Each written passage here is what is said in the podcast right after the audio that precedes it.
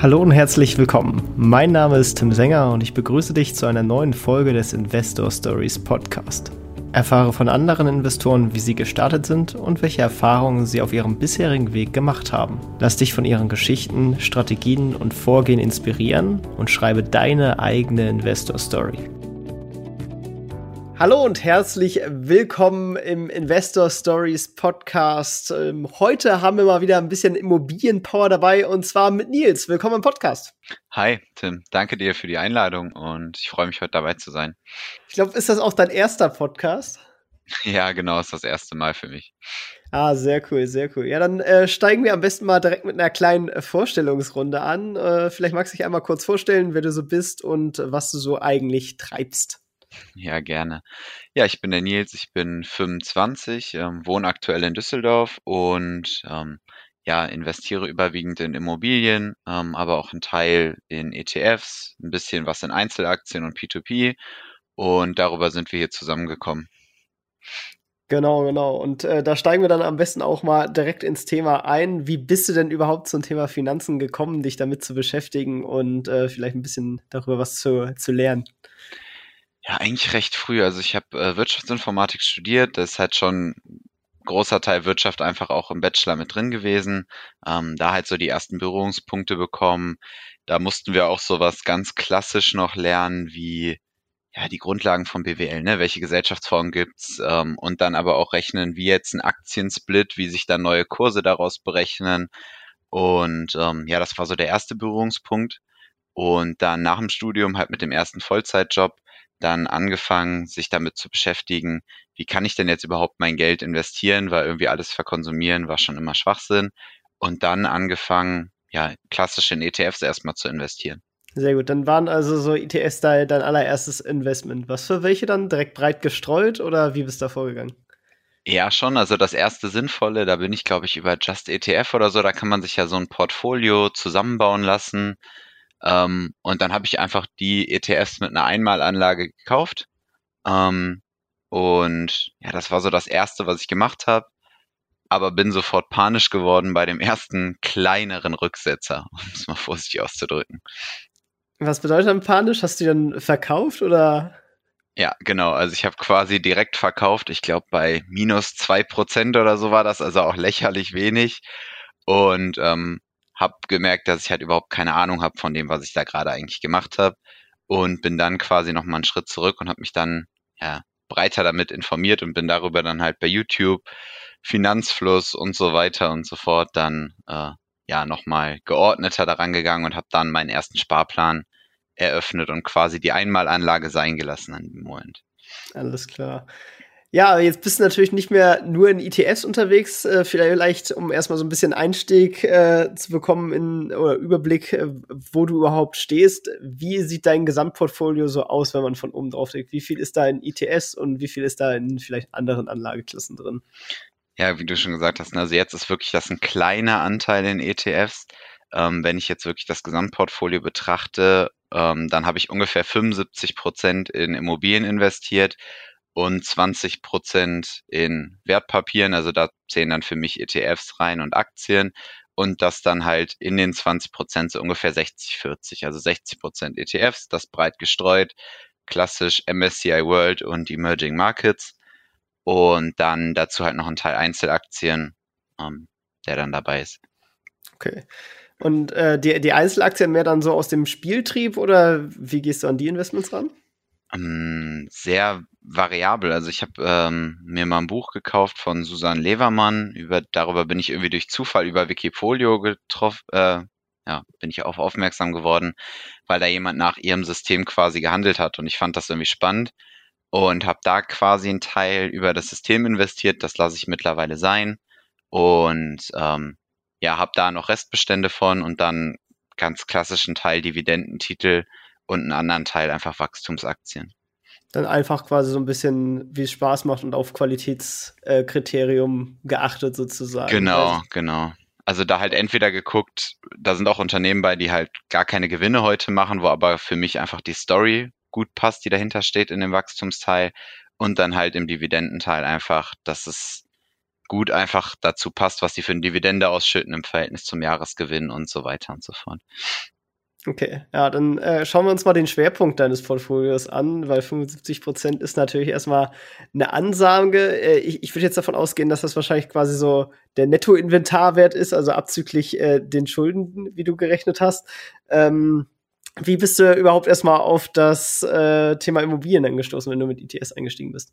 Ähm, ja, genau. Also noch einmal kurz, die 75 Prozent beziehen sich wirklich auf das reine Nettovermögen, was dahinter steht. Also es ist wirklich der aktuelle Wert minus Restschulden und das, was dann sozusagen übrig bleibt, das habe ich da mit den 75 Prozent gerechnet. Sonst wäre das Verhältnis deutlich krasser, wenn man jetzt keine Restschulden mehr betrachten würde, dann ähm, wäre das Verhältnis noch stärker. Ähm, genau, drauf gekommen bin ich auch.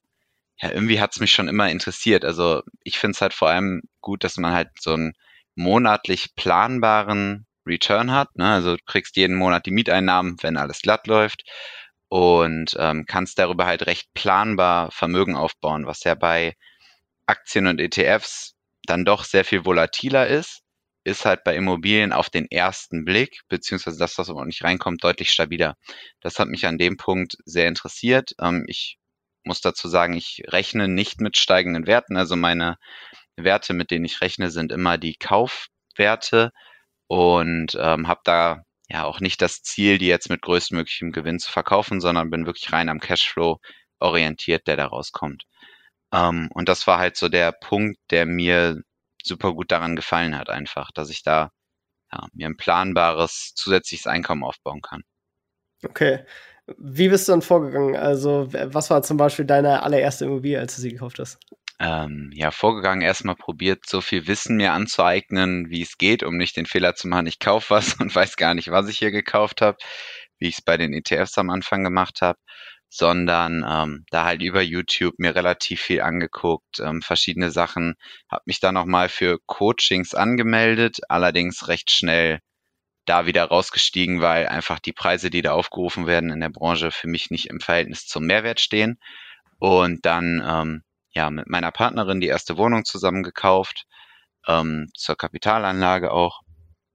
Und ähm, ja, da haben wir einfach danach geguckt, was ist auch relativ nah an unserem Wohnort. Also sozusagen, ich sag mal, ein Radius 50 Kilometer rumgezogen, geguckt, welche Städte sind da drin, uns die Berichte für den Städten angeguckt, Zukunftsprognosen und so weiter und so fort. Und dann halt einfach klassisch bei Immobilien Scout geguckt, zu Besichtigungen gefahren, so ein bisschen Bauchgefühl aufgebaut und ja, am Ende war witzigerweise die erste Wohnung, die wir besichtigt haben, auch die, die wir gekauft haben, weil wir wirklich da gemerkt haben, alles andere, was danach kam, war nur Schrott. okay, und dann, was hat euch dann da quasi so zugesagt oder worauf hast du so geachtet? Mm, das war sowieso, das war zum Anfang von Corona. Ähm, da war die Situation einfach so, dass ja, alle ein bisschen unsicher wurden und die Wohnung an sich war aber in einem guten Zustand. Ähm, die hatte ein sehr, sehr hohes Hausgeld. Das lag aber daran, dass vorher in dieser Drei-Zimmer-Wohnung sieben oder acht Leute gewohnt haben. Und dieses extrem hohe Hausgeld hat natürlich erstmal sehr viele Leute abgeschreckt, weil die sich nicht damit auseinandergesetzt haben, warum ist dieses Hausgeld so hoch. Und ähm, ja, durch die Marktlage mit Corona wurden viele unsicher. Der Verkäufer wollte ursprünglich für 130.000 verkaufen, hatte die dann aber neu inseriert für 110.000. Da waren auch Besichtigungen nicht erlaubt mit Makler, ähm, weil da halt sehr starke Restriktionen noch waren in den ja, Kontaktregeln. Und wir hatten die dann besichtigt, als die für 110.000 eingestellt waren, haben die dann nochmal auf 100.000 raus runtergehandelt bei einer erzielbaren Kaltmiete von 715 Euro. Also wir haben hier 89 Quadratmeter plus Garage für 100.000 Euro gekauft. Und das ist halt eine ja, Rendite von 8 Prozent, wenn man jetzt mit den 715 Euro rechnet. Das ist halt, da passt einfach das Verhältnis super gut zusammen. Ja, ja, das, das klingt auf jeden Fall lohnenswert. Ähm, und dann aber direkt, äh, wie, wie, wie bist dann die Finanzierung angegangen und wie wolltest du das strukturieren? Hm, Ziel war es, möglichst viel zu finanzieren. Ähm, dadurch, dass ich halt, wie eben schon gesagt ich habe Wirtschaftsinformatik studiert, noch einen Master dazu gemacht, ähm, ein recht gutes Einkommen halt habe und dadurch halt auch eine äh, gute Bonität, ähm, war halt das Ziel, möglichst viel zu finanzieren, was die Bank halt mitmacht, um halt den Eigenkapital, ja quasi die Eigenkapitalrendite noch höher zu pushen. Ähm, das ist ja auch der nächste Vorteil bei Immobilien, dass ich halt nicht mein eigenes Geld im Zweifelsfall einsetzen muss.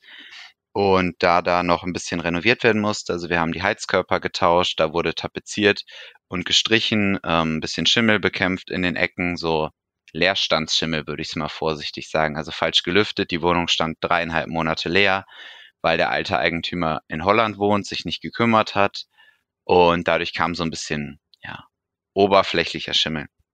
Okay. Was natürlich ja, auch den Preis. Damit habe ich meine ganz eigenen Erfahrungen gemacht, würde ja. ich mal sagen. äh, weil, da muss man auch drauf achten, ist das wirklich halt abhängig vom Luftverhalten? Ähm, oder kann er auch selbst bei einem guten Luftverhalten trotzdem relativ schnell auftreten, weil die Wohnung halt scheiße gedämmt ist oder so. Äh, und das war bei, bei einer Wohnung, die ich mal hatte, habe ich zum Glück nicht mehr. Ähm, äh, der, der Fall und äh, hat dementsprechend einiges an Arbeit äh, verursacht. Ja, das war in dem Fall halt absolut nicht gegeben. Also das Haus an sich war, hatte ein neues Dach vom Jahr davor, das ist auch die Dachgeschosswohnung. Und ähm, das war auch keine Feuchtigkeit, die eingedrang wird. Die Wände waren alle trocken und das war so in den Ecken ein bisschen. Es war wirklich harmlos, aber das schreckt natürlich viele ab, vor allem Eigennutzer, die dann nicht mehr so viel Arbeit reinstecken wollen. Und das war natürlich so ein Punkt. Die Bank hat das Objekt, die Wohnung sowieso schon trotz Schimmel etc. mit 126.000 eingewertet, ohne die Garage. Ähm, das heißt, da schon sowieso einen viel höheren Beleihungswert zugelassen. Wir haben dann am Ende inklusive Garage 118.000 auf dem Objekt finanziert. Wenn man Kaufnebenkosten ungefähr 12 Prozent, wir sind in NRW, ähm, 6,5 Prozent Grunderwerbsteuer natürlich, dann ist man so bei 112.000 Euro reiner Kaufpreis. Das heißt, wir haben dann noch ungefähr ja, 10.000 Euro für die Renovierung aufgewendet, sprich ähm, Maler, der den Schimmel auch bekämpft hat und so weiter. Das haben wir machen lassen, einfach um da auch Gewährleistungen dann drauf zu haben. Heizkörper selber getauscht und dann ja, so ein Gesamtinvest ist man dann ungefähr so bei 121.000 gelandet und ähm, sprich effektiv nur 3000 Euro eigenes Geld eingesetzt für diese Wohnung, die jetzt halt monatlich 715 Euro Kaltmiete bringt. Oh, das ist eine prächtige Rendite, würde ich sagen. genau, also wenn man jetzt quasi noch die Bankrate abzieht und so weiter, bleiben im Monat ungefähr 200 Euro übrig, die dann natürlich teilweise Rücklage sind, teilweise nicht, aber abzüglich Hausgeld, Kreditrate und so weiter ist dann alles schon bezahlt. Ähm, kann man ja ausrechnen, in einem Jahr sind das 2400 Euro. Wir haben 3000 Euro reingesteckt. Das ist also ein super Investment. Nicht schlecht. Und, und dann ging es weiter. Also dann hast du eine Wohnung nach dem anderen gekauft oder, oder wie, wie sieht das äh, Immobilienportfolio sozusagen aus? Ja, genau dann. Also ein bisschen Blut geleckt. Ähm, so einen guten Deal. Das war natürlich eine extreme Ausnahme, sowas Gutes zu finden. Haben dann erstmal ein bisschen Pause gemacht, auch um zu gucken, ja, wie ist es jetzt überhaupt, ne, dann auch Vermieter zu sein? Kommt die Miete pünktlich? Klappt das alles regelmäßig? Ähm, haben da so ein bisschen Piano gemacht und dann das Jahr darauf, also quasi ungefähr so sieben Monate später, ähm, dann gesagt, okay, ne, da muss jetzt mehr, irgendwie ist es doof, eine Wohnung auch zu haben, ist auch aus Risikoaspekten halt ein bisschen ärgerlich, alle Last quasi auf einen Mieter zu verteilen und dann ähm, letztes Jahr insgesamt noch fünf weitere Wohnungen dazu gekauft in verschiedenen Städten, also in Essen und in Duisburg. Aber dann um, ähm, einzeln oder waren das, war das ein Paket? War da, waren zwei verschiedene Pakete, also zwei Eigentümer.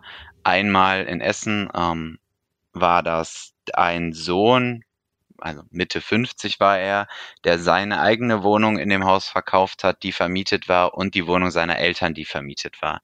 Er selber ist aus der Nähe von Stuttgart und ähm, hat auch die Hausverwaltung des Objektes gemacht, wollte aber quasi sein Engagement aus dem Ruhrgebiet zurückziehen und ähm, hat deswegen die beiden Wohnungen verkauft. Ah, okay. Das war so, dass die Wohnungen zum Kaufzeitpunkt vermietet waren. Ähm, da aber klar war, dass der eine Mieter hatte gekündigt und würde quasi genau zum Übergang ausziehen. Ähm, Zustand der Wohnung naja, würde ich sagen. Das Bad war okay, das war vor vier Jahren gemacht. Ähm, leider in einem recht altmodischen Stil gemacht, ähm, aber trotzdem technisch alles in Ordnung, das war einwandfrei. Ähm, die Wohnung an sich hatte einen schönen Boden drin, der war auch so aus der Zeit, aber hässliche Tapeten, teilweise schwarz tapeziert, wo die Tapete abgeblättert ist mit Muster und die Fotos sahen furchtbar aus. Also die ähm, Möbel, die da drin standen, haben auch nicht gerade was dazu beigetragen. Da war eine in Anführungszeichen Einbauküche drin. Das war äh, ein alter Herd und eine Waschmaschine und dann noch so ein altes Spülbecken nebeneinander gestellt. Keine Arbeitsplatte, keine richtigen Schränke, ähm, wo natürlich auch viele wieder abgeschreckt sind. Ne? Also ähm, wirklich die Objekte ganz schlecht immer alle präsentiert gewesen. Hier war auch kein Makler dabei. Und die zweite Wohnung, die im gleichen Haus war, ebenfalls super schlecht präsentiert, alte Einbauküche drin, die Fotos schlecht.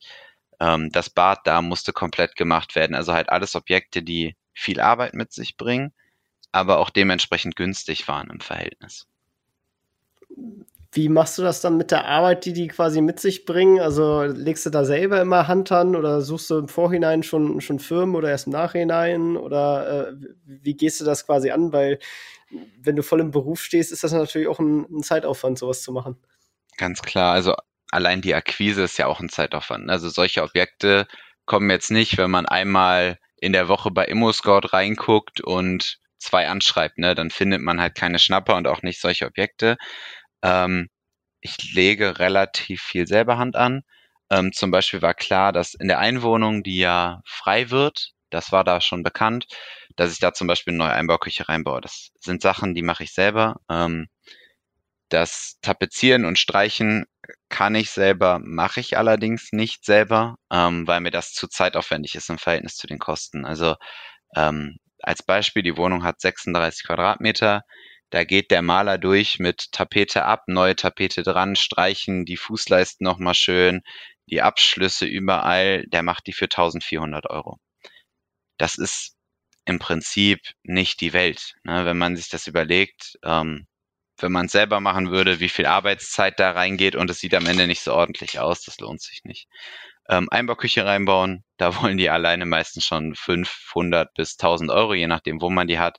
Das kann man aber auch an einem halben Tag selber machen, wenn man das nicht das erste Mal macht.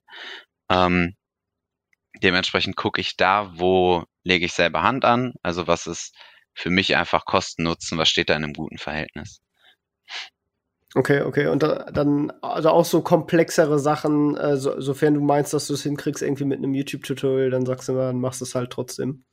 Genau, also ich würde jetzt, ja genau, wenn es sich rechnet. Also ich würde jetzt zum Beispiel keine neue Steigleiter in der Wohnung verbauen. Das ist, da ist das Risiko halt einfach zu hoch. Ne? Also wenn da was nicht in Ordnung ist und ich da einen Wasserrohrbruch deswegen habe oder der Wasser austritt und das Haus einem wegschimmelt, den Schaden, den bezahlt einem ja keiner. Ne? Den bezahlt auch die Versicherung nicht, wenn da ein Laie dran rumgefuscht hat. Das heißt, das sind Sachen, da geht ein Profi dran. Ne? Also Wasser mache ich nicht selber einen Heizkörper zu wechseln. Allerdings, das ist am Ende kein Hexenwerk. Da dreht man die Zu- und die Ableitung am Heizkörper selber ab, wenn eine vorhanden ist, nimmt den Heizkörper ab, lässt das Wasser in eine Schale laufen, nimmt den neuen Heizkörper, schraubt den dran, dreht Zu- und Abwasser ab und prüft, ob es dicht ist. Also ganz platt gesagt, da kann nicht viel passieren. An ja. das Rohr dahinter würde ich nicht dran gehen. Ne? Also alles, was in der Wand ist an Rohren, nein. Alles, was zu sehen ist, ja. Das ist so ein bisschen die, Haus, die Marschrichtung bei mir. Ist, glaube ich, eine gute Sache. Und auch für, für Leute, die handwerklich augenscheinlich erstmal weniger begabt sind, wozu ich mich auch zählen würde, äh, da, da hilft das tatsächlich äh, ganz gut, mal so eine Wohnung äh, besessen zu haben oder so. Äh, weil da kann man tatsächlich mal äh, ausprobieren und einfach mal ein bisschen machen und stellt dann im Nachhinein fest, ach, so schlimm ist das auch gar nicht mal, irgendwie, irgendwie einen Wasserhahn auszuwechseln oder eine, eine Heizung oder was auch immer. Äh, ja, mit, das, mit YouTube-Tutorials geht eine ganze Menge. das, das stimmt halt, ne? Also sich da wirklich kann ich nur den Tipp geben, einfach auch mal ein bisschen zu trauen, ne? Also ich würde jetzt nicht als erstes Projekt vielleicht eine Kernsanierung alleine von einem Einfamilienhaus machen, ähm, aber mal so Kleinigkeiten, auch mal Lichtschalter auszutauschen, ne? das denkt man erstmal, da kann ja super viel passieren, aber nein, das ist eine Blende, die einfach aus Plastik ist. Die kann man abnehmen und kann man wieder drauf machen. Das sind so Dinge, ähm, dafür würde ich jetzt keinen Handwerker beauftragen. Ja. Und dann bist du jetzt insgesamt bei sechs Objekten oder hast du noch genau. welche dazu gehofft? Okay, sechs. Nee, also es sind jetzt insgesamt sechs Wohnungen. Ähm, drei davon die in Duisburg waren schon, bei Kauf vermietet und sind auch nach wie vor in die gleichen Mieter vermietet. Das war, die waren einfach in einem perfekten Zustand. Duisburg jetzt nicht so der Top-Standort für Leute, die jetzt nicht gerade hier aus der Gegend kennen, kommen. Allerdings muss man sagen, die drei Wohnungen waren kernsaniert im letzten Jahr, vor fünf Jahren und vor zehn Jahren. Und zwar wirklich Rohre, Elektrik, Boden, Tapeten, alles, Fenster. Also halt wirklich komplett kernsaniert. Und da weiß man halt, okay, da hat man jetzt erstmal lange Ruhe, dann zusätzlich noch gut vermietet, die Miete kommt pünktlich. Ähm, da halt, wie gesagt, nicht auf Wertsteigerung, sondern einfach auf Cashflow investiert. An dieser Stelle möchten wir dir einen weiteren Partner von uns vorstellen, und zwar Companisto. Companisto ist das marktführende Privatinvestoren-Netzwerk für Startup-Eigenkapitalbeteiligung in der Dachregion. Das heißt für dich, du kannst ganz einfach und natürlich digital in Startups und Wachstumsunternehmen investieren.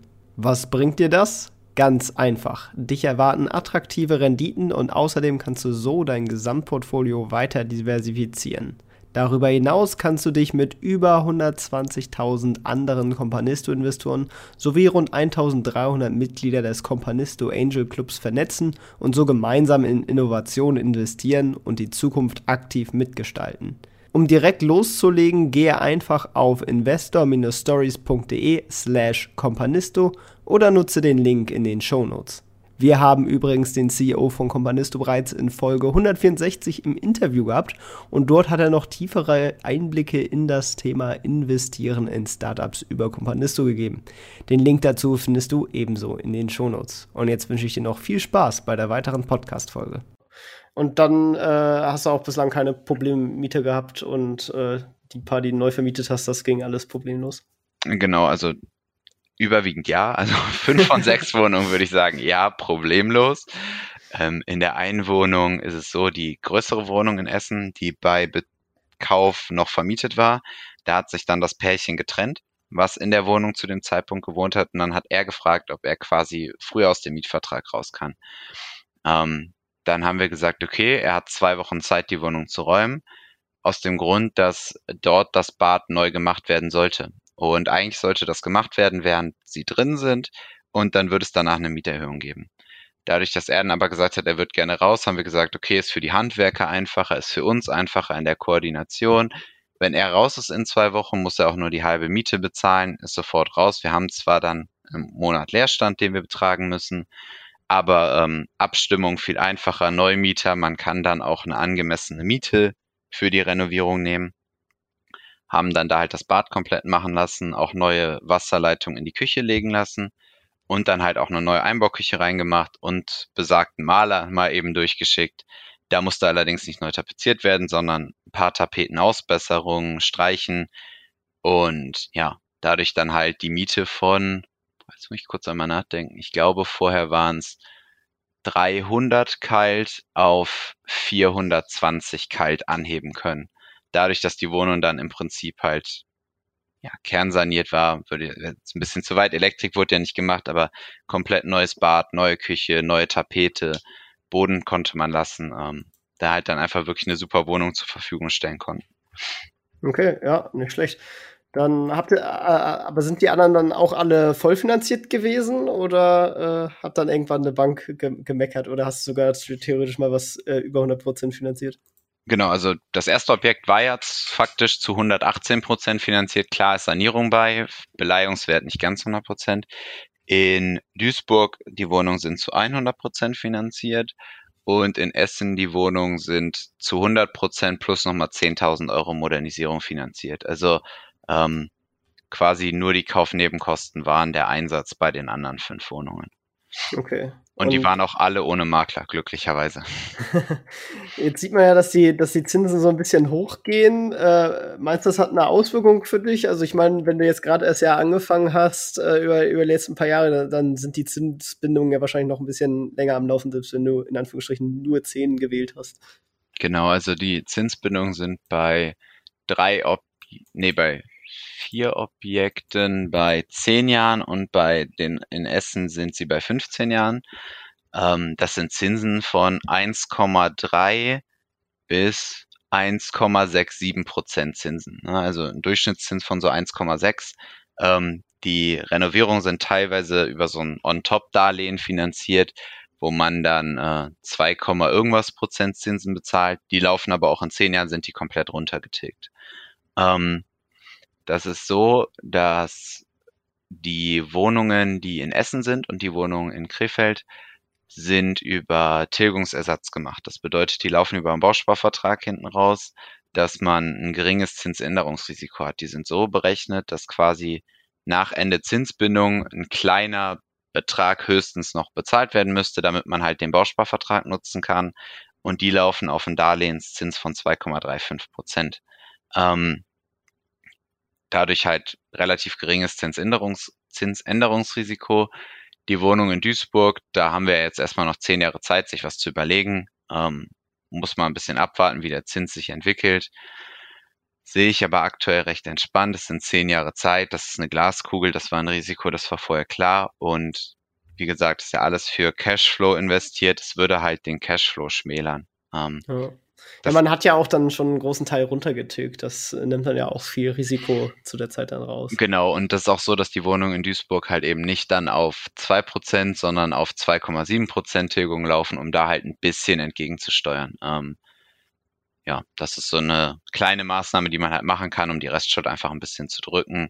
Ähm, ansonsten sollte man auch immer ein bisschen Geld natürlich zurücklegen, gerade für solche Themen, ne, für Renovierung, wenn halt doch mal was ist und so. Das ist halt das Geld, was da zusätzlich reinkommt, wird halt auch nicht verkonsumiert, sondern weiter angelegt und als Rücklage benutzt. Mhm. Ich habe dieses Konstrukt mit dem Bausparer tatsächlich vorher noch nie gehört. Äh, also, wie funktioniert das genau? Du, du, du, du hast quasi mhm. dann ein, ein, ein Darlehen, was du halt quasi normal zahlst, und ein Teil dieses Darlehens geht aber, oder über die Stadt der Tilgung geht es in den Bausparer? Wie funktioniert das? Das ist, äh, ja, das, da gibt es verschiedene Konstrukte. Manche Banken machen das so, dass also es ist grundsätzlich ein Tilgungsersatzprodukt. Das bedeutet, die Bank gibt einem, wir bleiben beim Beispiel 100.000, 100.000 Euro Kredit. Normalerweise, wenn man jetzt annimmt 2% Zins, 2% Tilgung, ist jetzt leichter zu rechnen, hat man 2.000 Euro mehr Zinsen, die man bezahlt und 2.000 Euro mehr Tilgung. Diese 2.000 Euro Zinsen bezahlt man eins zu eins gleich wie vorher an die Bank. So. Aber man kann hingehen und diese 2% Tilgung, machen manche Banken so, auch stattdessen in so ein Tilgungsersatzprodukt zahlen. Das bedeutet, beispielsweise einen Bausparvertrag, den man dann halt mit 2000 Euro bezahlt. Der hat eine Bausparsumme von 100.000 und ist dann zuteilungsfähig bei 30 Prozent. Ganz platte Annahme. Ähm, das bedeutet, man hat aber Zins und Tilgung über die gesamte Laufzeit konstant, weil ja das Darlehen nicht getilgt wird und man dadurch nicht mehr Tilgung bezahlt sozusagen ähm, ähm, ja so, nicht mehr, nicht weniger Zinsen und mehr Tilgung bezahlt, weil die Rate ja gleich bleibt, ob das Darlehen getilgt wird, so rum wäre es richtig, sondern man hat quasi den Bausparer mit der Zinsgarantie hinten raus. Das kostet in der Regel einen Ticken mehr. Man kauft sich damit ja aber eine gewisse Sicherheit. Ähm, andere ein bisschen mehr Zins quasi, den du zahlst, oder, oder das, das, den Zins, den du dir sicherst, wo, wo ist quasi dieses Mehrkosten drin? Das Mehrkosten ist ein Bausparvertrag, hat ja gewisse Abschlusskosten. Ne? Und der hat ja auch jährliche Kosten. Die liegen in dem Fall jetzt bei 12 Euro im Jahr pro Bausparvertrag. Das ist erträglich. Ähm, und der hat Abschlusskosten in Höhe von einem Prozent gehabt. Das bedeutet, bei 100.000 hat man 1.000 Euro Abschlusskosten, mit denen quasi, die man mehr Schulden hat sozusagen. Der Bausparvertrag startet dann nicht bei null, sondern bei minus 1000. Wenn man jetzt okay. 2000 mhm. Euro tilgt, würde man quasi das erste halbe Jahr Tilgung der Bank geben und würde dann erst anfangen, wirklich zu tilgen. Ja? Hat den Vorteil, dass man quasi Vermögen im Bausparvertrag aufbaut und parallel aber die Schuldensumme exakt gleich bleibt macht in der Berechnung kaum einen Unterschied, weil wenn ich jetzt 10.000 Euro Vermögen aufgebaut habe und 100.000 Euro Schulden, bleibt ja ein Nettovermögen von 90.000. Wenn ich das jetzt konstant runtertilge, hätte ich ja quasi einfach nur 90.000 Euro Restschulden. Ist am Ende fast das gleiche, hat aber den Vorteil, dadurch, dass ich konstante Zinszahlungen habe, ich ja mehr Zinsen von der Steuer absetzen kann. Stimmt. Und also für, ich für mir Vermietung Zinsen eigentlich ideal. Genau, für Vermietung ideal und außerdem habe ich mir halt Zinsen ähm, ja gesichert, falls es so wie jetzt zu einer Zinsänderung kommt, das war halt in gewisser Weise abzusehen, dass nicht dauerhaft der Zins bei Null bleiben kann, ähm, sondern dass da halt auch langsam mal irgendwas passieren muss. Deswegen haben wir das gemacht. Manche Banken, was super cool ist, machen das sogar, dass man ETF-Policen abschließt, dann quasi Rentenversicherungen mit einem ETF im Bauch, wo man dann die Tilgung reinmacht. Wenn dann natürlich der Kapitalmarkt, der Aktienmarkt sehr gut performt, so wie jetzt die letzten Jahre, erzielt man dadurch natürlich super Renditen. Also dann gehen die 2000 Euro Tilgung im Jahr nicht einfach zu null in den Bausparvertrag oder zu null an die Bank, sondern verzinsen sich ja noch mit sieben Prozent im Jahr. Das sind auch so Tilgungsersatz. Das wollte bisher aber keine Bank machen, leider. okay. Also der Bausparer, der wird nicht verzinst. Liegt das quasi an der aktuellen Zinsumgebung oder äh, wird der generell nicht verzinst als Tilgungsersatzprodukt? Der wird generell verzinst, aber die aktuelle Situation ist halt so, der hat einen Guthabenszins von 0,1 Prozent. Also dafür würde ich nie im Leben einen Bausparvertrag normalerweise abschließen. ja, das, das lohnt sich dann nicht so. Nee, das ist aber das ist ja eigentlich ganz cool, weil, weil du kannst, äh, hat ja mehrere Vorteile. Du kannst volle Zinsen absetzen, äh, du sicherst hier quasi den Zins, was in der aktuellen Periode bestimmt nicht allzu schlecht ist. Mhm. Ähm, und das Geld ist ja trotzdem da. Das heißt, du hast ja trotzdem einen, einen Tilgungseffekt prinzipiell. Äh, das äh, ist natürlich eine ganz schnieke Sache. Und das, das macht aber wahrscheinlich nicht jede Bank. Wie seid ihr, also seid ihr über Finanzierungsvermittler gegangen? Habt ihr eure Hausbank angesprochen oder wie habt ihr das gefunden? Hm, ich kannte das Konstrukt vorher schon bei meiner Recherche und mein Stiefvater arbeitet beim BHW, also ähm, ja, ist der Finanzierungsdienstleister von der Postbank. Ähm, über ihn haben wir das gemacht mit den, Dar äh, mit den Bausparern, ähm, haben aber auch das in Duisburg nicht über ihn gemacht, sondern in, über einen Finanzierungsvermittler, einfach um auch ein bisschen Banken zu streuen, ähm, welche Bank finanziert wo, was gibt es für beste Angebote, ähm, sind parallel dazu, also haben quasi nicht alles auf eine Karte mein Stiefvater gesetzt, sondern haben auch bei anderen Banken angefragt, Zinssätze angefragt und die Zinssätze waren einfach identisch. Und dann haben wir das natürlich darüber gemacht. Ne? Man kennt ihn und ähm, hat dann noch das Tilgungsersatzprodukt dabei, was uns super gut gefallen hat. Ähm, deswegen haben wir es darüber dann gemacht. Okay, ja, äh, coole Sache auf jeden Fall. Äh, dann äh, kommen wir mal äh, zu, zu den äh, traurigeren Sachen vielleicht. Was würdest du äh, als deinen größten Fehler bislang beim Investieren bezeichnen? Oh ja, der geht eigentlich bei den Immobilien ich hätte einen bei Immobilien und einen bei Aktien. Ich fange mal mit dem an bei Aktien. Ähm, quasi, ich habe ganz am Anfang mal ja so ein bisschen mit Optionsscheinen auch gespielt, nachdem das mit der Einmalanlage mit den LTFs nicht geklappt hat. Das hat am Anfang super, super gut funktioniert.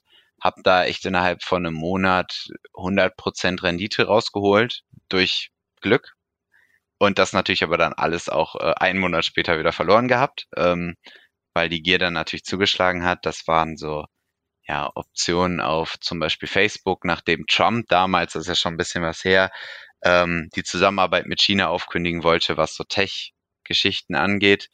Ähm, da dann Optionen auf Google, Facebook und noch irgendwas gekauft, damit halt super gewonnen, ähm, die dann auch verkauft und dann in andere Sachen, die sind dann alle gnadenlos gescheitert. Ähm, war jetzt nicht viel Geld, aber das würde ich schon als meinen größten Fail da bezeichnen. Ähm, und dann bei Immobilien habe ich jetzt dieses Jahr sehr, sehr viel Arbeit in den Kauf von einem Mehrfamilienhaus gesteckt, da super lange hinterher gewesen, dem Makler hinter Unterlagen hinterher gelaufen. Also da, ja, nicht früher die Reißleine gezogen zu haben, weil dieser Makler hat es nicht geschafft, die vollständigen Objektunterlagen zur Verfügung zu stellen. Also kein aktuelles Grundbuch, ähm, dann eine Wohnflächenberechnung, also keine verrückten Sachen, sondern ganz normaler Standard, den Banken einfach brauchen, das nicht geschafft bereitzustellen. Ähm, das ging dann insgesamt drei Monate und habe da wirklich vollen Fokus auf dieses Objekt gelegt, um es zu kriegen. Und dann ist aber am Ende der Zinssatz von 1,9 auf 3,4 gestiegen. Und dadurch hat es das Objekt dann nicht mehr gelohnt und bin dann halt vom Kauf zurückgetreten. Und ähm, rückwirkend betrachtet hätte ich hätten meine Alarmglocken mein schlechtes Bauchgefühl, was ich hatte, nachdem der Makler beim ersten Nachfragen die Objektunterlagen nicht hatte, hätte ich darauf hören sollen und quasi sagen sollen, okay, ich gucke jetzt einfach weiter, Haken dran, Besichtigung war zwar gut, aber fertig ist. Ähm, Ist ja auch original so eigentlich die wichtigste Aufgabe des Maklers, den ganzen Dokumentenkrams zusammen haben und zu übergeben. Sollte man meinen, ja. Also das ist ja auch in seinem Interesse. Ne? Also umso schneller er die Unterlagen hat, umso schneller geht's zum Notar, umso schneller kriegt er auch seine Provision. Ne? Man spricht ja hier, also es wären alleine für ihn, ich glaube, 10.000 Euro Provision gewesen. Und dafür hat er halt keinen Finger krumm gemacht. Und da hätten bei mir früher die Alarmglocken angehen müssen. Ne? Also da ja, hätte ich nicht blind weiterlaufen sollen, sondern hätte ich vielleicht noch ein anderes Objekt zu dem günstigen Zins bekommen. Aber ist jetzt so und aus Fehlern lernt man. Alles klar. Aus Fehlern hast du bestimmt auch schon gelernt und äh, was äh, daraus äh, gemacht und zwar vielleicht deinen größten Investmenterfolg. Was wäre das? Das war eigentlich wirklich die erste Wohnung. Also das ist wirklich so günstig halt gekauft, dass die Bank direkt schon gesagt hat, die ist so mehr wert, unrenoviert schon ähm, als wir sie überhaupt gekauft haben. Das kommt nicht so oft vor. Die Banken gehen meistens so den Kaufpreis mit ähm, und machen da schon Abschläge. Und selbst da waren wir halt noch mit einem guten Puffer bei. Also das war wirklich das beste Investment. Die war dann auch super zügig vermietet. Ähm, die Miete kommt mehr als pünktlich, also Zahlungsziel ganz normal, dritter Arbeitstag im Monat. Die Miete ist immer schon so zwischen 25. und 28. des Vormonats für den Folgemonat drauf.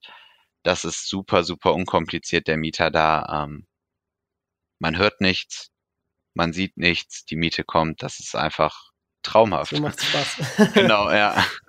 Wo soll es denn noch weiterhin gehen? Also, was sind deine nächsten finanziellen Ziele für die Zukunft? Also, der Gedanke des Mehrfamilienhauses schwebt halt immer noch im Raum. Ähm, gerade mit dem Zinsanstieg halt wirklich schwierig, was zu finden, was sich selber trägt. Also, ähm, es ist nicht mein Konzept, worein zu investieren, dass ich monatlich drauf zahle.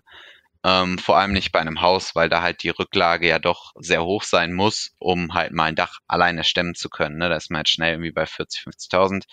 Aber grundsätzlich gucke ich immer weiter nach Objekten, die sich selbst tragen, ähm, suche quasi weiter nach Wohnungen, Häusern, gucke jetzt primär auch nochmal ein bisschen mit weiter nach Garagen, ähm, war so ein neuer Ansatz, weil sie halt einfach auch von der Verwaltung deutlich weniger Aufwand benötigen. Ähm, man kann leichter Mieten erhöhen und hat weniger ja, Rechte und Pflichten einfach auf beiden Seiten. Ähm, da vielleicht, dass man einen ganzen Garagenhof kauft. Also ich bin nicht interessiert jetzt daran, hier mal eine einzelne Garage für 10.000 zu kaufen und da, sondern dann halt wirklich eher ein Grundstück, wo entweder schon was drauf ist oder was man halt dazu umfunktionieren kann. Ähm, das ist so das, was mich gerade am meisten interessiert, wo ich schon Bock drauf hätte.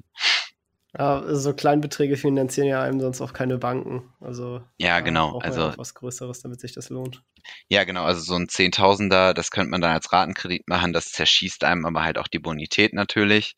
Und wenn man dann halt aber ankommt, ähm, jetzt zum Beispiel gerade im Fokus sind zwölf Tiefgaragenstellplätze für ein Gesamtvolumen von 180.000 mit einer Rendite von 6,1 Prozent, wo auch ein sehr geringes Hausgeld drauf ist, ähm, wo man dann halt wirklich genau in der Dimension ist, als würde man eine Wohnung kaufen, aber man ja, verlagert halt einfach diese Mieteinnahmen, die kommen müssen, auf zwölf Schultern weil zwölf Stellplätze, jeweils 75 Euro im Monat, ist halt viel geringeres Risiko, wenn da mal einer ausfällt. Und auch für die Bank wieder interessant, weil wir haben ein großes Volumen mit 180.000. Ähm, das passt dann auch wieder rundherum. Ja. Ja, nicht schlecht, nicht schlecht. Äh, dann kommen wir zum Thema Bildung. Äh, und zwar die Frage erstmal vorab, liest du gerne? Nochmal bitte. Ob du gerne liest, Bücher. Ja, schon. Also ich habe immer früher gesagt, ich hasse lesen. Ich habe nie gerne gelesen in der Schule. Ähm, bin dann aber durch Zufall ja, bei einer bekannten Freundin ähm, waren wir da und sie ist gerade mit ihrem neuen Freund zusammengezogen und der hat ein Buch im Regal gestehen, da gestanden. Er hatte da ein Buch stehen, so ähm, Rich Dad Poor Dad von Robert Kiyosaki und dieser Titel hat mich irgendwie so getriggert, dass ich ihn gefragt hat, ob ich mir das auslesen kann. Und seitdem lese ich gerne. Ja, nice, nice. Äh, was würdest du denn unseren Hörern vielleicht empfehlen, wenn sie selber aktiv werden wollen? Rich Dad Poor Dad von Robert Kiyosaki. Also das war wirklich für mich das beste Buch. Ähm, ansonsten habe ich dann von Napoleon Hill Think and Grow Rich gelesen. Ähm, das waren so Bücher, die mich super, super ja, bereichert haben. Und ähm, jetzt von meiner Freundin noch vor einem halben Jahr ungefähr ein Buch geschenkt bekommen, ähm, die Vier-Stunden-Woche von Timothy Ferris. Das finde ich auch ist ein sehr, sehr gutes Buch. Ähm, das sind so meine drei Lieblingsbücher. Ja, ja Vier-Stunden-Woche ist ein, ist ein ziemlich geiles Buch. Das habe ich damals ja. schon während der Schulzeit gelesen und, und war geflasht. ja. Genau. Verlinke ich auch alle drei natürlich äh, in den Shownotes. Äh, ihr könnt ihr gerne da äh, auschecken. Äh, findet auf unserer Webseite investorstories.de slash Bibliothek tatsächlich oder slash Empfehlung. Irgendwie sowas findet ihr schon auf der Webseite ähm, auch eine ganze Reihe an, an anderen Büchern, die alle Gäste so empfehlen haben, findet man wirklich äh, eine schöne Auswahl zu allen Themen ähm, mit sehr tollen Empfehlungen. Äh, ja, dann sind wir tatsächlich schon auch äh, fast am Ende angekommen. Und äh, da bleibt nur noch die Frage auch übrig, wie, äh, ja, wenn jemand jetzt kommt und, und beginnen möchte und du könntest dem einen einzigen Rat mit auf den Weg geben, welcher wäre das?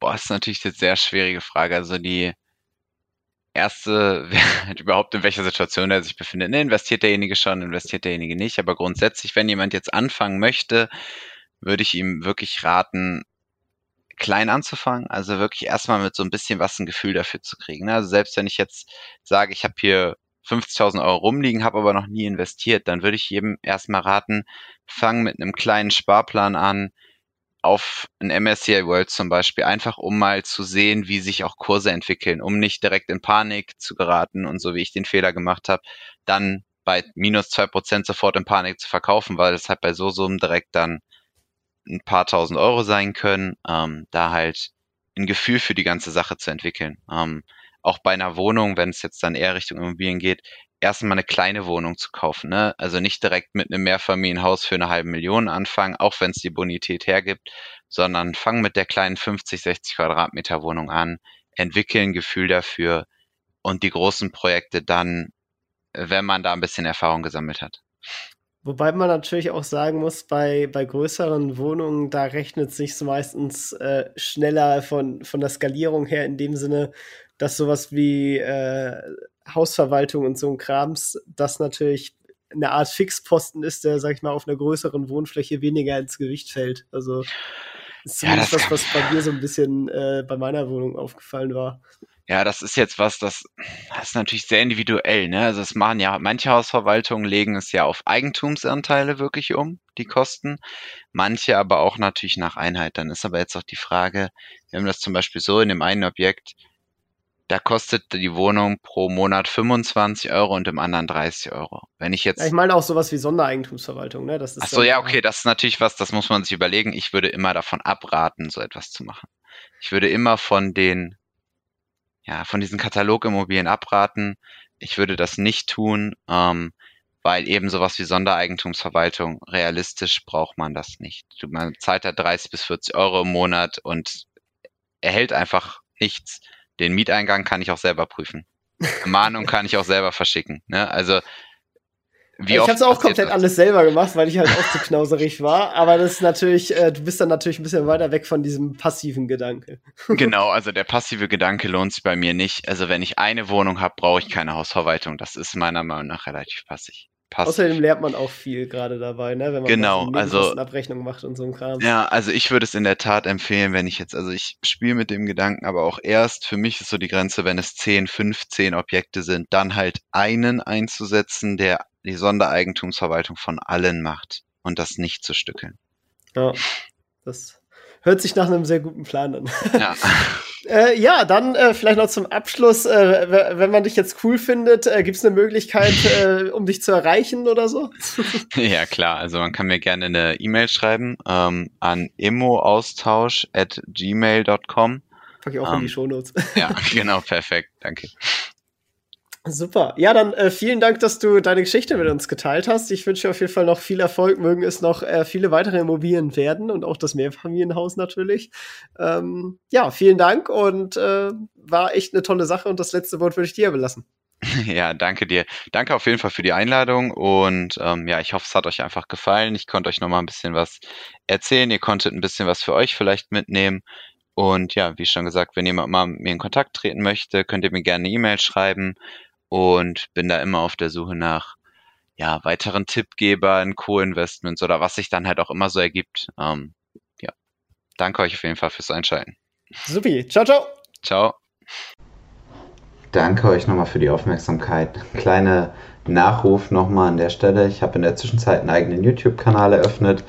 Vermögensweg heißt der und würde mich da natürlich freuen über ein Abo und auch ein Like auf den Videos. Kommentare sind auch gerne gesehen. Ähm, bisher noch zwei Videos erst eingestellt, aber ich hoffe, dass wir schnell wachsen. Und Ziel ist es hier einfach auch transparent meinen Weg des Vermögensaufbaus zu zeigen. Und wenn es euch interessiert, dann guckt gerne mal rein. Das, der Kanal ist auch unten nochmal verlinkt. Danke euch. Das war's auch schon wieder mit dieser Podcast-Folge. Ich danke dir ganz herzlich fürs Zuhören. Wenn dir der Podcast gefallen hat, würde ich mich sehr freuen, wenn du ihn mit einer Bewertung auf iTunes unterstützt. Außerdem möchte ich dich gerne dazu einladen, der Investor Stories Community auf Facebook beizutreten.